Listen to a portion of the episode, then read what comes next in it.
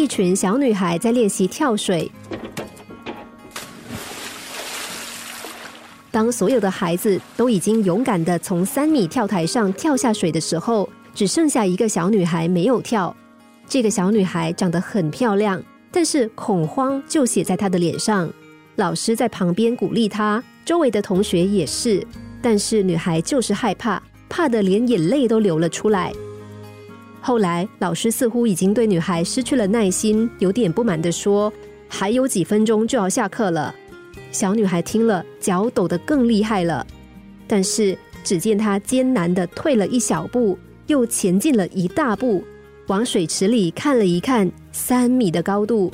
突然，周围的人看见她闭着眼睛跳了下去，水花溅得很高，但是掌声响了起来。女孩的朋友对她说：“安格拉，我们都为你自豪，你是怎样战胜自己的胆怯的？”这个叫安格拉的十二岁小女孩已经抹干了眼泪，穿上了衣服。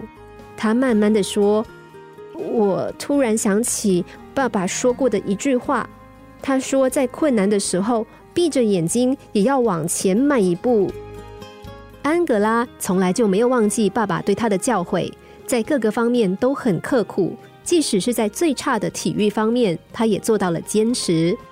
因为这样一个信念。安格拉在学业上进步很快，尤其是在科学方面展露出不同凡响的能力和才华。他两次参加当时华约国家奥林匹克数学竞赛，他的数学老师曾经这样评价他：“我从来没有在数学班上见过她这样的女孩子，她真的很少见，逻辑性强，分析能力强，注意力非常集中。”三十二岁的时候，安格拉获得了物理学博士学位。与此同时，这个平时除了学习成绩一路领先，生活中却显得有点保守和灰不溜秋的年轻人，开始了他出色的另一面。他表现出了对政治的极端关心和关注，由此延伸出属于他的政治辉煌。他就是安格拉·默克尔，德国历史上第一位女性总理，最年轻的总理，一个长期被人忽略。被很多人称为“小灰老鼠”的女政治家。当有记者问她如何能够坚持到最后，并且取得胜利的时候，默克尔笑了。